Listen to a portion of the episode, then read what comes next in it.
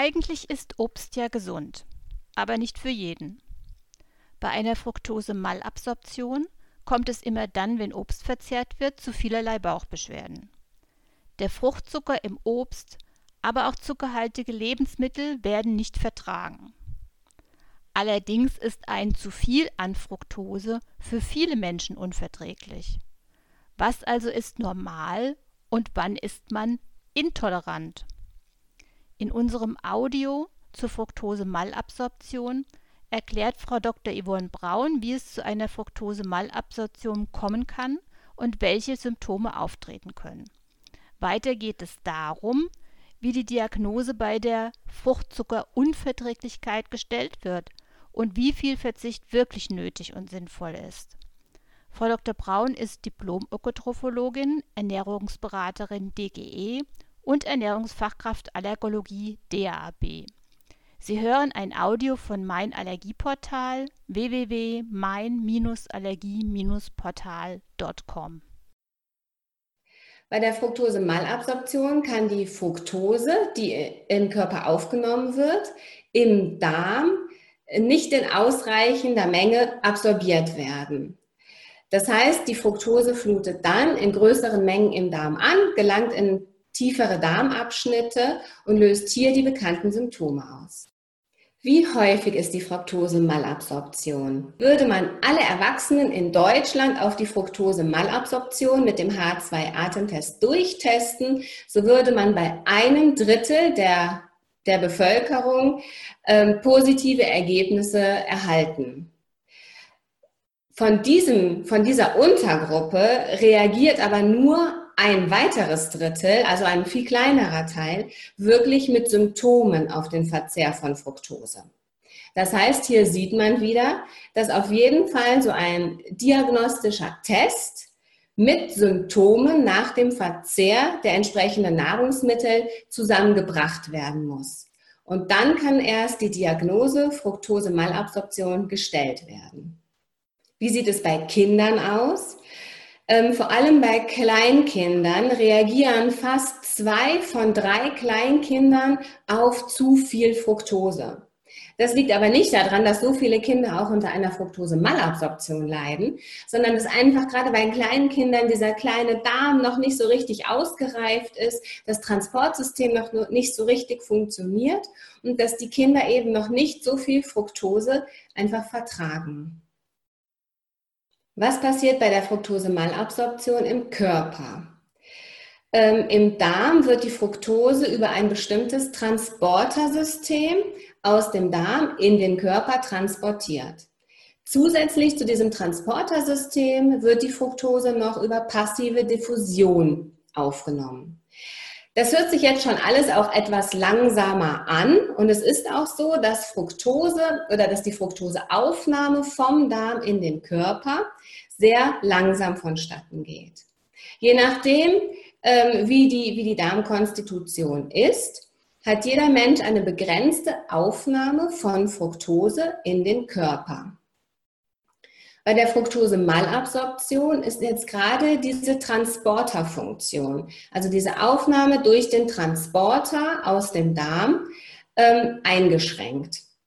Ähm, daher flutet die aufgenommene Fructose zu einem höheren Teil in den Darm an, gelangt dann in weitere untere Darmabschnitte, wird hier von Bakterien verarbeitet, verstoffwechselt und dadurch kommt es dann zu den bekannten Symptomen.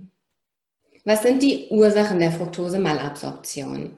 Ist es eine singuläre Erkrankung oder ist es eher eine Folgeerkrankung, die aufgrund von anderen Erkrankungen auftritt? Ähm, beides ist möglich.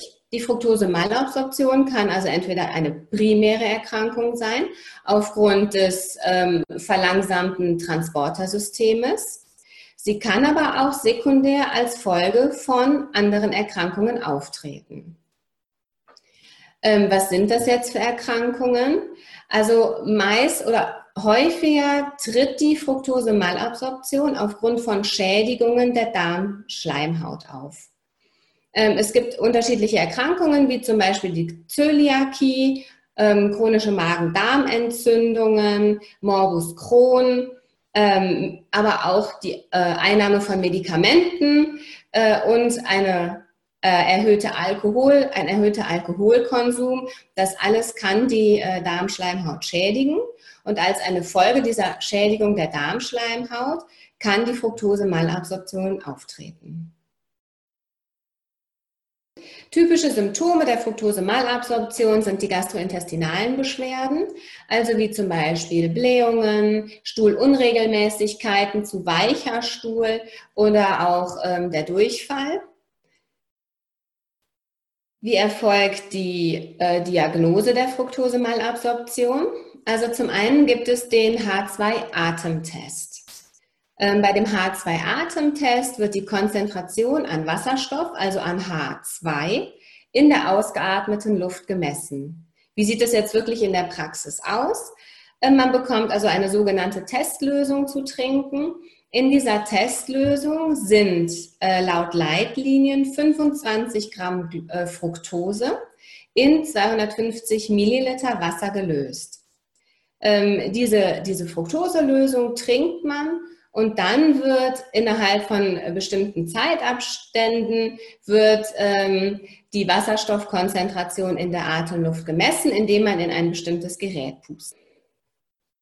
Die diagnostische Diät. Zu, der, ähm, zu dem H2-Atemtest gehört aber ebenfalls auch die diagnostische Diät. Also ähm, die diagnostische Diät ist fruktosearm und ähm, gleichzeitig auch arm an Zuckeralkoholen. Denn Zuckeralkohole hemmen nochmal den ähm, Transport von der Fructose ähm, aus dem Darm in den Körper. Diese diagnostische Diät enthält eben sehr wenig Fructose und sehr wenig Zuckeralkohole und es soll so innerhalb von zwei Wochen auf jeden Fall zu einer Besserung der Beschwerden kommen. Wie verlässlich ist der Test? Ähm, also bei dem H2-Atemtest, da gibt es ein Problem. Es wird zwar laut Leitlinien empfohlen, dass 25 Gramm Fructose in einer bestimmten Menge Wasser gelöst werden. Ähm, dieser Test ist aber nicht standardisiert. Das heißt, in manchen Praxen werden bis zu 50 Gramm Fructose in bis zu 400 Milliliter Wasser gelöst. Ähm, jetzt hatte ich schon mal gesagt, dass die Aufnahmekapazität auch bei gesunden Menschen ohne eine Fructose-Malabsorption, ähm, aber die Aufnahmekapazität an Fructose einfach begrenzt ist. Und diese Begrenzung liegt bei 35 bis 50 Gramm Fructose in der Stunde. Wenn ich jetzt in einem H2-Atemtest so viel Fructose gebe, also bis zu 50 Gramm Fructose, ähm, kann man sich schon vorstellen, dass da bei einigen Menschen, die gar keine Fructose-Malabsorption haben, aber die Aufnahmekapazität eben überschritten wurde. Das heißt, wird in diesem Test sich nicht an die Empfehlungen der Leitlinien gehalten, sondern mehr Fructose eingesetzt, kommt es dazu, dass bis zu, 15, äh, bis zu 70 Prozent der Personen falsch positiv reagieren. Wie sieht die Therapie bei der Fructose-Malabsorption aus? Ähm, also als Therapie von der Fructose-Malabsorption gibt es im Prinzip nur die Ernährungstherapie, die Umstellung der Ernährung. Es gibt leider keine Tablette, kein Pulver, was man einnehmen kann, ähm, was die Fructose für den eigenen Körper verträglicher macht. Also es geht rein über die Ernährungstherapie. Und ähm, die Therapie sieht folgendermaßen aus. Ähm, man, unter, man, unterteilt die Ernährungstherapie bei der Fructose-Malabsorption in drei unterschiedliche Phasen. Das ist zum einen die Karenzphase, die Testphase und die Dauerernährung. Ähm, die Karenzphase ist die erste Phase und das Ziel der Karenzphase ist die Beschwerdefreiheit. Das heißt, ähm, während der Karenzphase, die sich ungefähr oder maximal auch über zwei Wochen hinzieht, werden, ähm, wird Fructose, aber auch die Zuckeralkohole fast vollständig gemieden. Ähm, die Zuckeralkohole werden deswegen auch gemieden, ähm, weil sie den Transport der Fructose ähm, aus dem Darm heraus behindern. Ähm, gleichzeitig ist die Kost in der Karenzphase sehr gemüsebetont, also auch sehr, äh, sehr darmgesund und orientiert sich an der leichten Vollkost. einfach um den Darm in dieser Phase auch zu schonen. Genau, und nach ja, so maximal zwei Wochen sollte wirklich eine deutliche Verbesserung der Symptome vorliegen, beziehungsweise eine Beschwerdefreiheit. Ähm, der Karenzphase schließt sich dann die Testphase an. Das Ziel der Testphase ist die Erweiterung der Lebensmittelauswahl.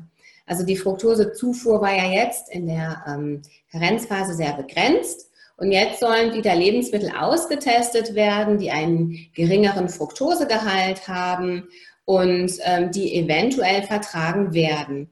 Denn es ist so, bei der Fructose-Malabsorption, dass das Transportsystem nicht komplett auf Null runterfährt, sondern meistens seine, seine Funktion etwas einschränkt.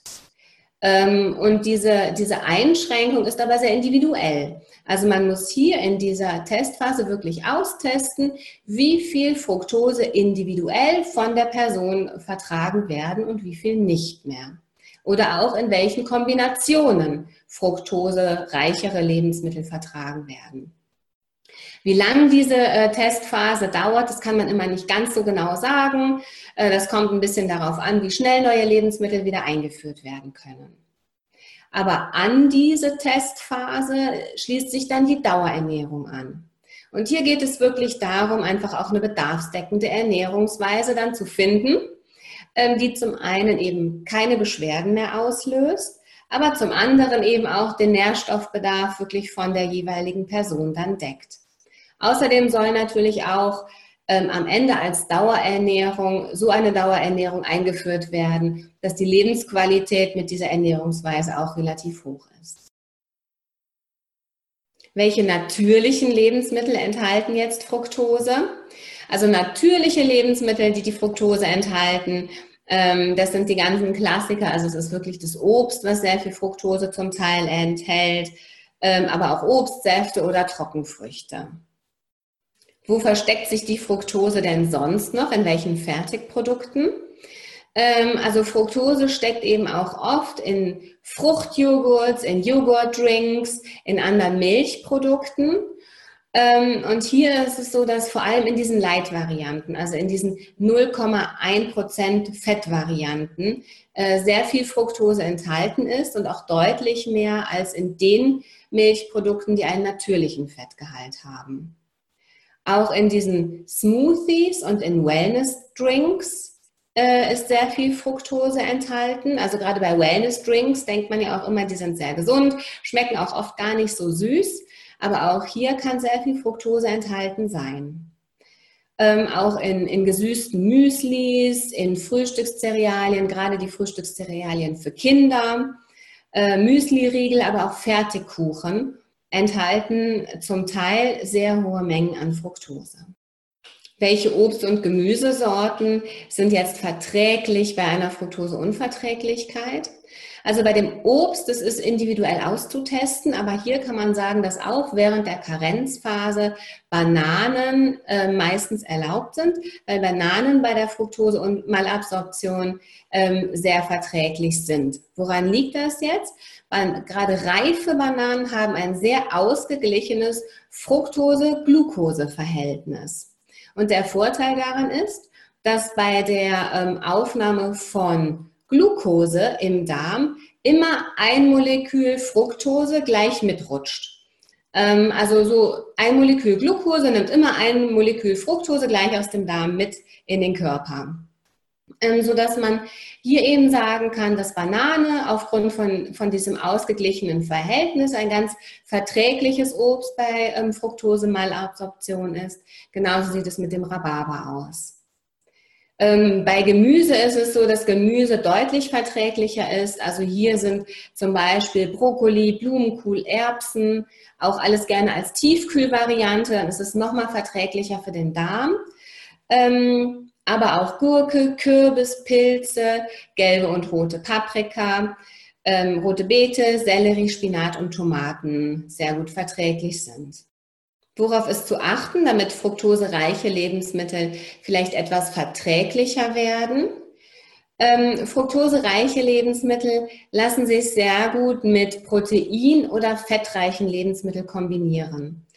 Ähm, also wenn man zum Beispiel ein Obst isst zusammen mit einem Quark, also als eine Quarkspeise beispielsweise, dann vermischt sich das Obst im Speisebrei im Magen mit dem Quark ähm, also mit einem proteinreichen Lebensmittel und wird daher nicht ganz so schnell und nicht ganz so konzentriert in den Darm abgegeben. Und ähm, das macht dann eben fruktosereiche Lebensmittel wie fruktosereiches Obst zum Beispiel verträglicher. Eine andere Möglichkeit eben sind, ähm, ist Obst auch mit Käsewürfeln oder mit ähm, Nüssen zu kombinieren.